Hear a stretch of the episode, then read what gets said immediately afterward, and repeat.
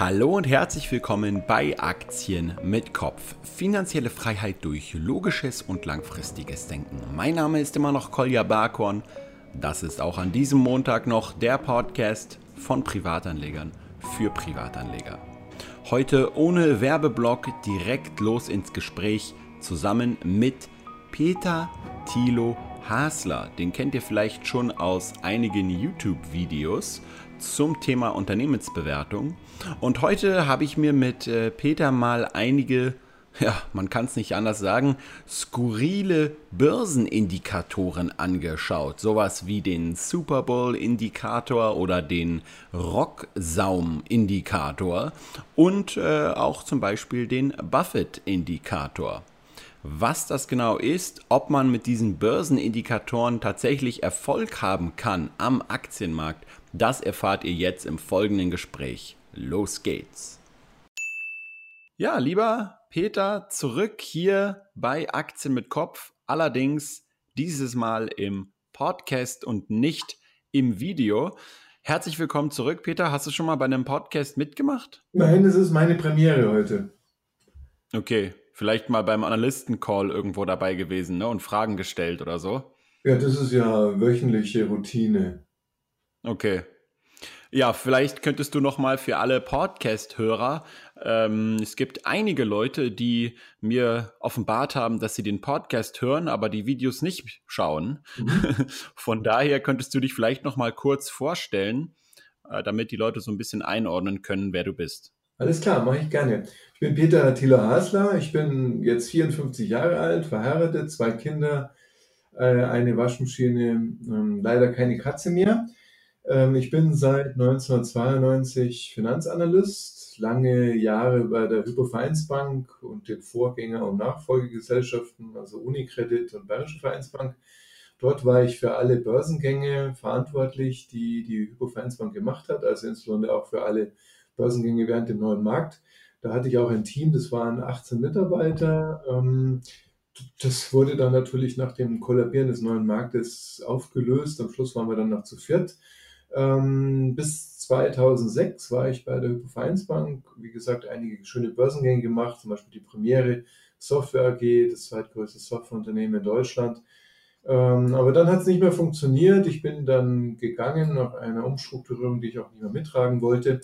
Bin zu einem, einer kleinen Münchner Investmentbank gegangen. Ähm, um 2008 nach Lehman gab es dort auch nicht mehr so viele ähm, so viel zu tun, sodass wir dann, sodass ich dann 2010 zusammen mit meiner Frau ähm, zusammen mit meiner Frau die Sphin Capital gegründet habe, die äh, sich auf die Analyse von kleinen und mittelgroßen börsennotierten Gesellschaften fokussiert. Ähm, okay. Jetzt hoffe ich nur, dass der Ton, das ist ja gerade der Ton, der Drucker angegangen. Ich hoffe, dass das noch halbwegs zu verstehen ist, was ich hier sage. Ähm, ich bin nebenbei noch Dozent an der FOM und an der Makromedia in München. Ich äh, habe äh, jetzt mittlerweile mein elftes Buch veröffentlicht und bin seit einigen Wochen Vorstand bei der DVFA. Das ist die Deutsche Vereinigung für Finanzanalyse und Asset Management. Das ist eine ehrenamtliche Tätigkeit, um den Kapitalmarkt Deutschland zu, äh, voranzubringen.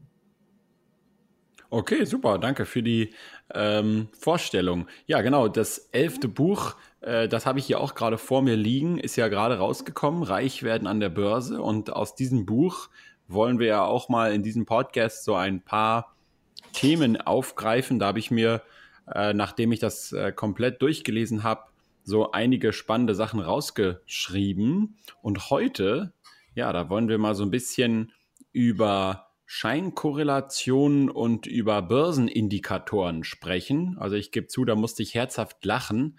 Fangen wir mal an mit äh, dem Thema Matthias Schweighöfer und äh, Mordopfer in Deutschland. Du hast da ja so eine Grafik in deinem, in deinem Buch. Kannst du mal kurz erklären, was da eigentlich passiert, wenn äh, Matthias Schweighöfer einen neuen Film herausbringt? Genau. Also in dieser Grafik, ähm, man findet sie auf Seite 56 des Buches, da habe ich gezeigt, dass es eine Korrelation gibt zwischen der Anzahl der Filmen, in denen Matthias Schweighöfer mitspielt, auf der einen Seite und den Mordopfern in Deutschland auf der anderen Seite. Also in je mehr Filmen Schweighöfer mitspielt, desto mehr Mordopfer gibt es auch in Deutschland. ähm, das ist also eine sogenannte Scheinkorrelation, weil ich hoffe, ich hoffe für Matthias Schweighöfer, dass diese beiden ähm, Daten nichts miteinander zu tun haben.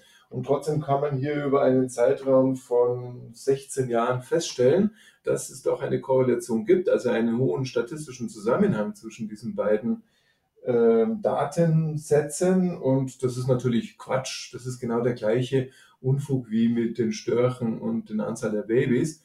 Ähm, da geht es um Zufälle und wenn man nur lang genug sucht, dann findet man hier auch eine, eine vermeintliche Regel. Aber in, mit der, mit der man kann dort aus diesen Daten eben keine Börsenregel ableiten lassen, ableiten. Genau. Und das ist aber trotzdem immer wieder zu beobachten, oder? Dass man so im Börsengeschehen so die Tendenz hat, genau das zu tun, oder? Und deswegen haben wir heute mal vier, äh, ja, ich muss wirklich sagen, skurrile äh, Börsenindikatoren mitgebracht, die es ja tatsächlich anscheinend gibt. Äh, ich habe davon aber noch nie vorher gehört vor mhm. deinem Buch. Und äh, kannst du uns zum Beispiel als erstes mal erklären, was denn dieser Super Bowl-Indikator ist und, und was Anleger sozusagen damit äh, machen können? Genau, also der Super Bowl-Indikator ist ein Indikator, der aus den USA kommt. Den hat ein New York Times-Reporter mal entdeckt, ähm, indem er festgestellt hat, in, äh, der Super Bowl, also die Meisterschaft äh, im American Football in den USA, wird er immer zwischen den Siegern der National Football Conference und der, ähm, und der National Konferenz ähm, ermittelt. Und äh, er hat also festgestellt, dass wenn ähm, eine Mannschaft aus der National Football Conference den Super Bowl gewonnen hat, dann fällt der, fällt der Index und äh, wenn er aus der American Football Conference gewinnt, dann steigt er. Und äh, also das ist, äh, das, das hat er halt über einen langen Zeitraum, also ein Super Bowl-Indikator, den gibt es meinst du schon aus den 60er Jahren. Also über einen langen Zeitraum hat er das ermittelt. Ähm, andere skurrile Indizes, die ich da aufgeführt habe, zum Beispiel der Lippenstift-Indikator, der geht auf den Lauder zurück, der natürlich auch aus naheliegenden Gründen was mit Lippenstiften zu tun hat und hat also gesagt, dass, ähm, na, hat also festgestellt, dass nach den Terroranschlägen von 2001 die Verkäufe von Lippenstift sprunghaft angestiegen sind und äh, hat also daraus interpretiert, dass sich Frauen, ähm, wenn sie weniger zuversichtlich in die Zukunft blicken, sich an kostspieligeren, an weniger kostspieligen Luxusgütern ähm, investieren. Also wenn Sie weniger zuversichtlich sind, dann kaufen, dann, ähm, kaufen Sie sich keine Hermes Kelly Bag mehr für 25.000 Euro, sondern eben einen Luxus-Lippenstift für 100 Euro. Und äh, deswegen, das ist also dieser sogenannte Lippenstift-Indikator. Da gibt es noch andere Indikatoren, die genauso skurril sind, also dieser High-Heels-Indikator, dass mhm. also mhm. ähm, man entdeckt hat, dass flache Schuhe ein mögliches Zeichen für eine bevorstehende wirtschaftliche Erholung sind. Und äh, die Begründung ist, dass in, Zeit, in Zeiten der Rezession ähm, die Menschen den Wunsch haben, ihre Prahlerei im Alltag zu verringern. Also man versucht eben ähm, äh, weniger, weniger auffällig zu sein in einer Rezession und deswegen läuft man mit flachen Schuhen herum. Lars Schäfer, Lars Sorry, das war ein. Oh, da gab es gerade äh, Chewbacca wieder, oder was war da? genau. Ich muss mal kurz mein Handy ausmachen. Da gibt es auch den Rocksaum-Indikator. Da gibt es also auch eine, einen Zusammenhang zwischen der Länge des Rocksaums und dem New Yorker Aktienindex. Ähm, das heißt also, na, auf Wohlstand folgt Optimismus und Risikofreude. Und je ähm, risikofreudiger eben die Menschen sind, desto kürzer ist dann der Rocksaum. Und äh, das kann man aber auch heute schon gar nicht mehr feststellen, weil eben die Modestile viel vielfältiger sind als noch in den 30er, 40er Jahren. Okay, und bevor man das jetzt komplett äh, als absurd abtut, ist es ja schon interessant zu wissen, dass jetzt hier zum Beispiel bei diesem Super Bowl-Indikator, äh, wenn man das jetzt historisch betrachtet, der in 40 von 50 Fällen richtig lag. Ähm, also das ist ja eine Erfolgsquote, steht hier auch von 80 Prozent. Okay, das heißt, ähm, das ist natürlich schon bemerkenswert. Da muss man sich jetzt mal darüber Gedanken machen, wie so ein Statistiker arbeitet, dass so eine Korrelation oder seinen Zusammenhang feststellen will. Ähm, wenn ein Statistiker ähm, auf der Suche ist nach, einer, nach Regeln, dann hat er immer eine, vermutet er eine Theorie, von der er wissen möchte, ob sie mit den Daten kompatibel ist. Und diese Ausgangsvermutung, die nennen die Statistiker die Nullhypothese. Ähm, also zum Beispiel ist die Nullhypothese in, ein, in einem freiheitlichen Rechtsstaat wie bei uns, ist die Nullhypothese nämlich, dass der Angeklagte unschuldig ist. Und nur wenn diese Vermutung durch Indizien oder, oder Beweise oder Geständnisse erschüttert wird, ist eine Verurteilung erlaubt. Also die Nullhypothese ist also, der Angeklagte ist unschuldig. Das Gegenteil der Nullhypothese ist dann die Alternativhypothese. Und wenn die Alternativhypothese gültig sein soll, dann muss die Nullhypothese falsch sein. Das heißt also, nur wenn die Alternativhypothese gültig ist, also der Angeklagte ist schuldig, dann, nur dann kann die Nullhypothese, der Angeklagte ist unschuldig, nicht richtig sein. Das heißt also, ähm, wenn, Sie, wenn wir jetzt einen Richter uns anschauen, Richter vor Gericht, dann muss er, wenn er so einen statistischen Signifikanztest äh, vor sich hat, nämlich der Angeklagte schuldig oder unschuldig, dann muss er zwischen zwei Arten von Fehlern abwägen. Entweder muss er die Nullhypothese, eine korrekte Nullhypothese ablehnen, also einen Unschuldigen hinter Gitter bringen, oder er muss eine falsche Nullhypothese nicht ablehnen, also einen Kriminellen laufen lassen. Ähm, und da gibt es also die, einen von diesen beiden Fehlern kann er machen. Ähm, es können unmöglich beide Fehler gleichzeitig ausgeschlossen sein. Wenn man also, ähm, also den, den, den ersten Fehler, den, äh, den Angeklagten also der, dass der Angeklagte unschuldig ist. Wenn man diesen Fehler machen würde, also dagegen zu verstoßen, dann würde man jeden Angeklagten freilassen. Wenn man gegen die zweite Hypothese, die Alternativhypothese immer verstoßen würde, dann würde man jeden Angeklagten einsperren. Also beides will man nicht und äh, deswegen muss man sich also äh, entscheiden, einen davon, also man muss also versuchen, die, diese Fehler zu vermeiden. Und Statistiker, die arbeiten dann mit sogenannten Signifikanzniveaus. Also dieses, meistens nimmt man als Statistiker ein Signifikanzniveau von einem oder fünf Prozent.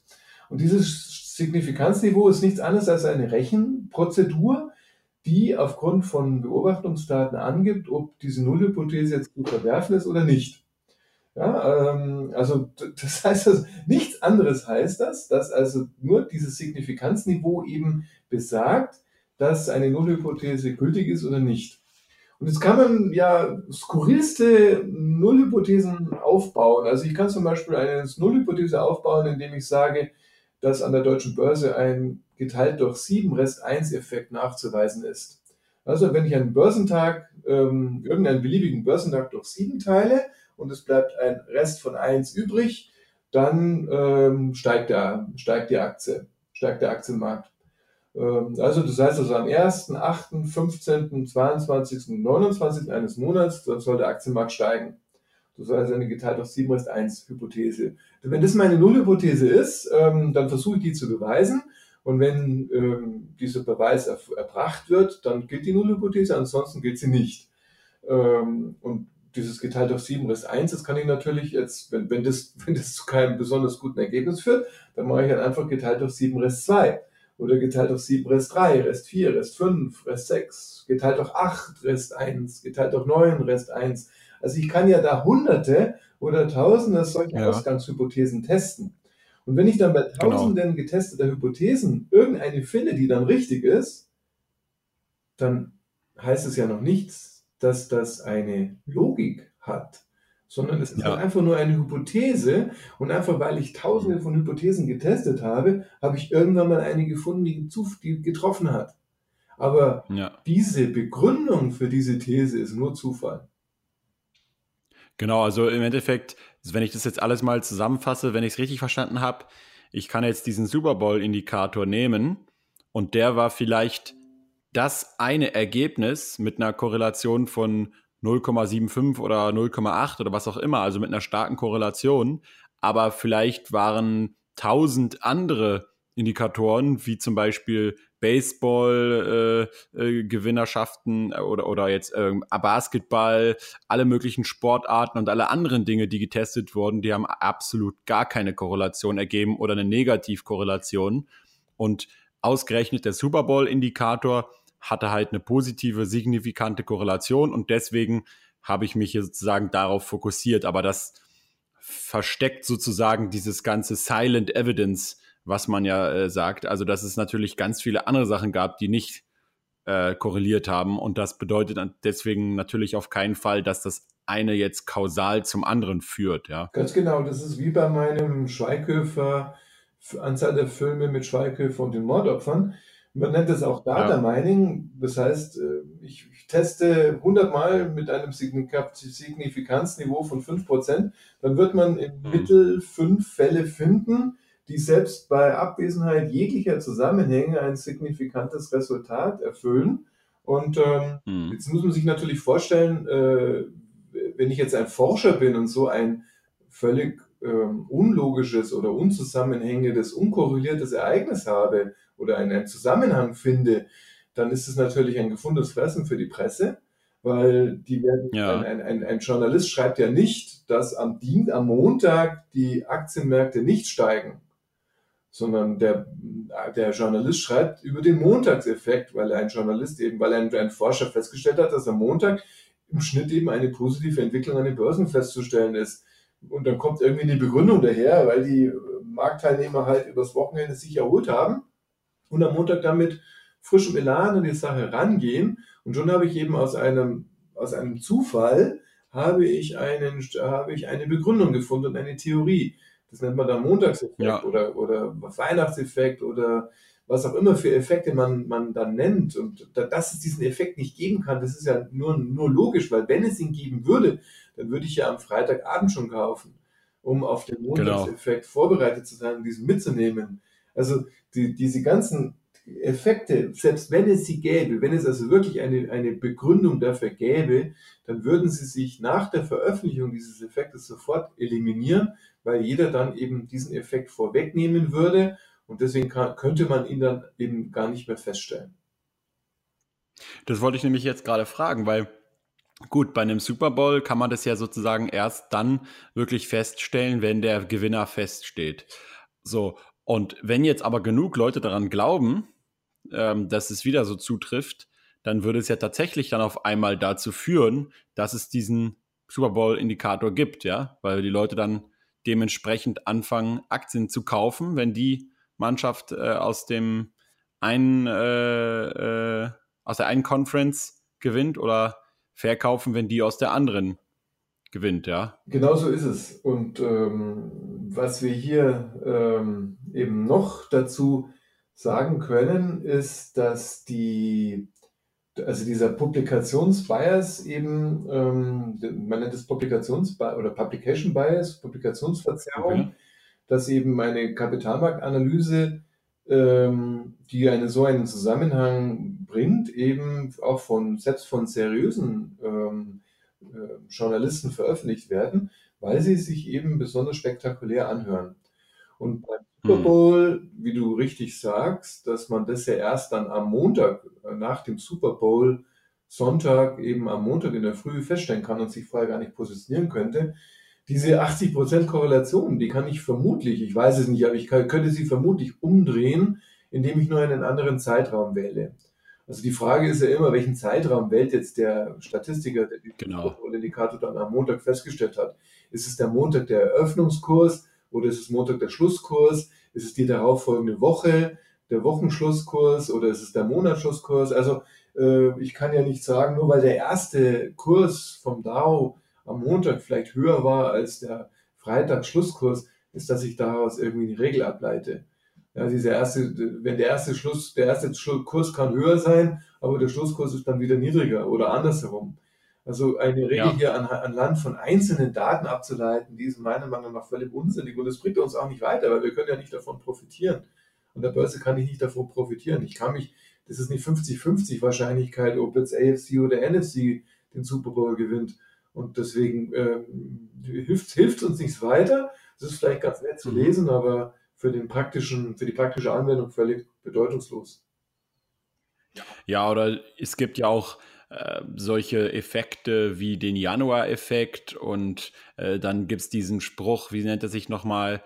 Äh, Sell in May, go away, come back in September, ne?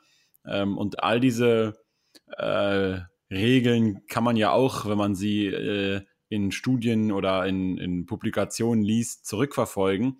Aber wenn man jetzt so den, ich habe es jetzt mal auch so die letzten Jahre dann jeweils verfolgt und gemerkt, dass es zum Beispiel genau in diesen Jahren dann auf einmal nicht mehr funktioniert hat, ja.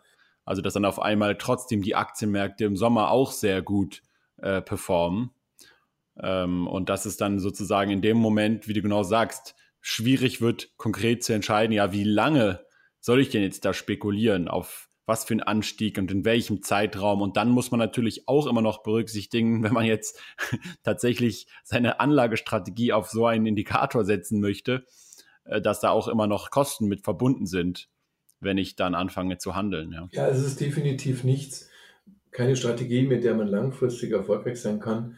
Also keine dieser ähm, Börsenregeln, in Anführungsstrichen kann man die ja fast schon setzen, führt, führt dazu, dass man langfristig an der Börse erfolgreich sein kann. Ja, oder es gibt ja zum Beispiel auch, glaube ich, noch diesen Gebert-Indikator, habe ich auch mal gelesen. Schon mal davon gehört? Okay. Da sind so auch so vier, vier Kennzahlen, glaube ich, die auch mit verschiedenen Punkten immer so arbeiten und den Zinsen und so. Und dann je nachdem, wann halt wo, wie, was steht, muss man dann halt kaufen und verkaufen. Aber ähm, ja, also erstmal erfordert das natürlich, sollte man das ausnutzen wollen, eine eiserne Disziplin. Tatsächlich, also man muss da ja hundertprozentig dran glauben. Man kann da ja nicht dann anfangen äh, zu sagen, oh, den einen Indikator, den überspringe ich jetzt mal oder dieses Mal ist alles anders, sondern du musst ja dann wirklich dran glauben. Und was machst du, wenn es dann irgendwie mal einige Monate oder sogar Jahre überhaupt nicht funktioniert? Und dann, glaube ich, sind die meisten Anleger sowieso dann äh, so, dass sie dann äh, das überhaupt nicht mehr einhalten, weil sie einfach nicht mehr dran glauben. Ja. Aber egal, kommen wir mal von diesen ja etwas äh, sonderbaren Scheinkorrelationen und, und, den lustigen Indikatoren. Äh, also mein Favorit ist definitiv, muss ich sagen, der Rocksaum-Indikator. ja, der, gleich gefolgt von den High Heels-Indikator. Aber ähm, es gibt ja auch Indikatoren, die durchaus Sinn ergeben, wie zum Beispiel diesen Buffett-Indikator. Ich habe mir den gerade nochmal angeschaut und ja, ich weiß gar nicht, ob Buffett äh, den überhaupt nutzt oder ob das auch nur so marketingmäßig ihm äh, nachgesagt wird. Aber der setzt die gesamte Marktkapitalisierung jetzt von einem speziellen Markt ins Verhältnis zum ähm, Bruttosozialprodukt. Mhm. Und äh, das wäre jetzt in Amerika, habe mir gerade mal angeschaut, die Marktkapitalisierung ungefähr liegt die bei 30 Billionen, also in Englisch Trillion.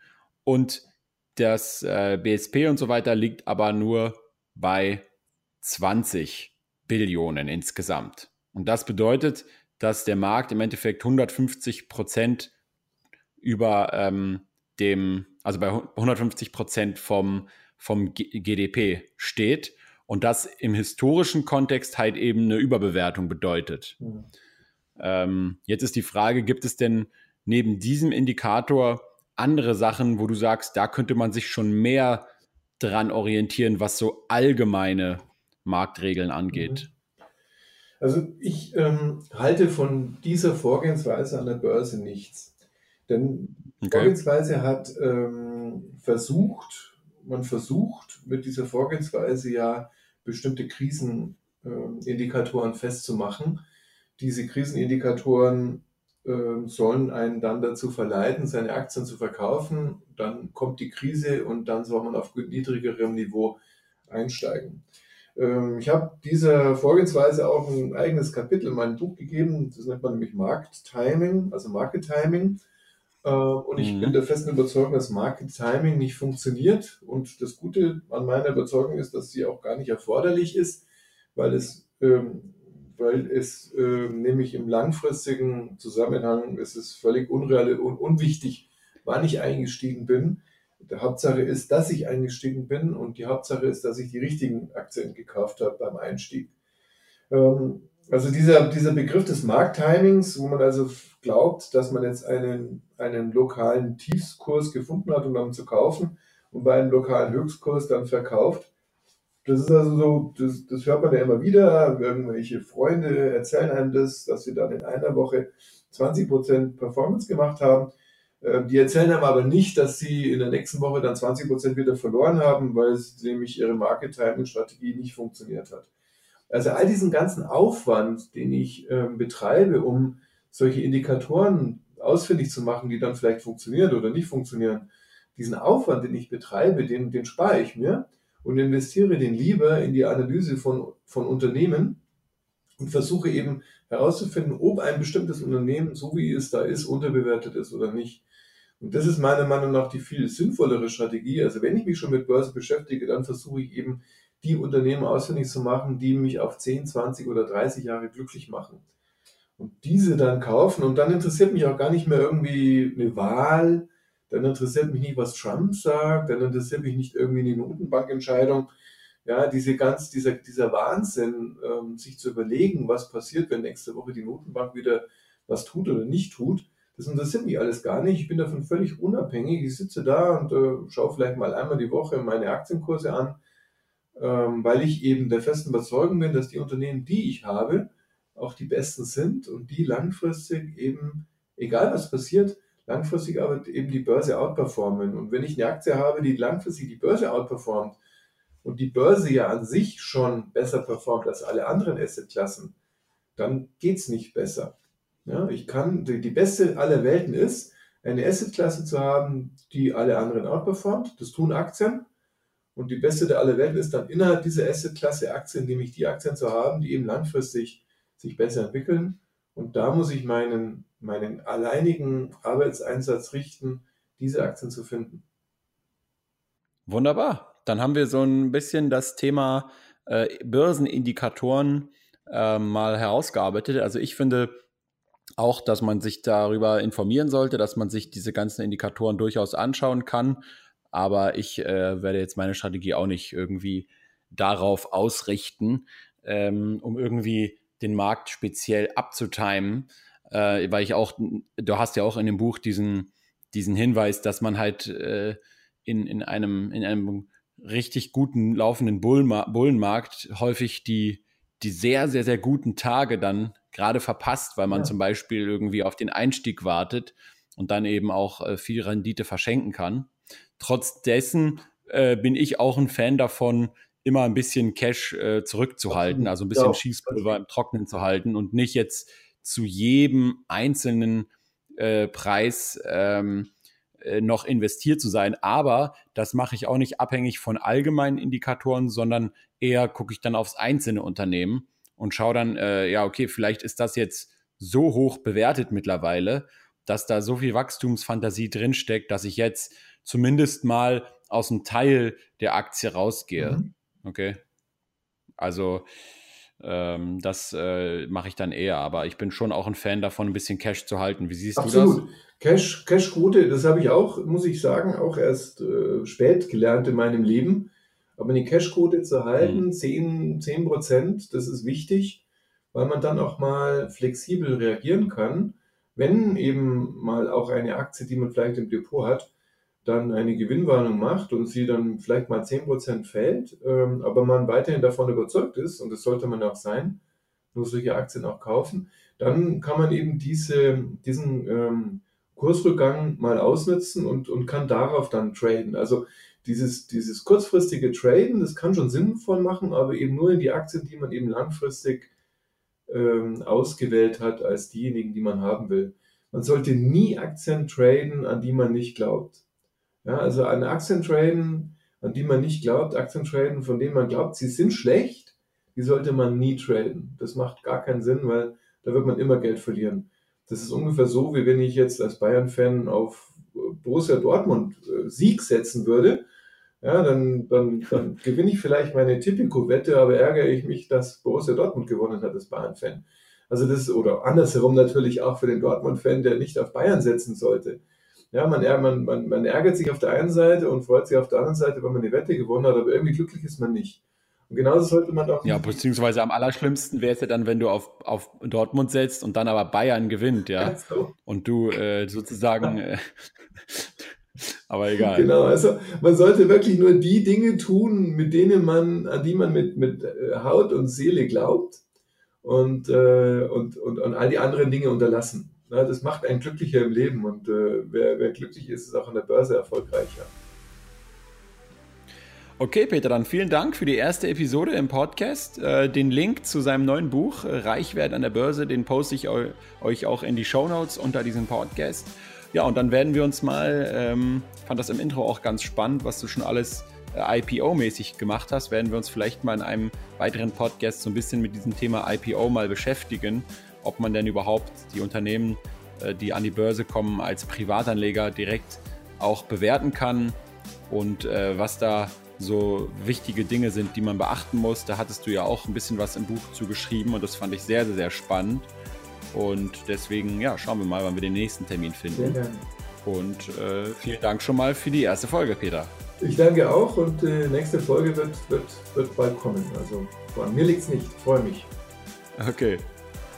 Okay, vielen Dank an Peter dass er hier im Podcast dabei war. Und im nächsten äh, Podcast mit Peter zusammen werden wir wahrscheinlich mal das Thema IPOs betrachten und haben auch noch einige andere spannende Themen aus seinem Buch, die wir besprechen wollen. Ich verlinke das Buch von ihm mal in den Show Notes auf meinem Blog.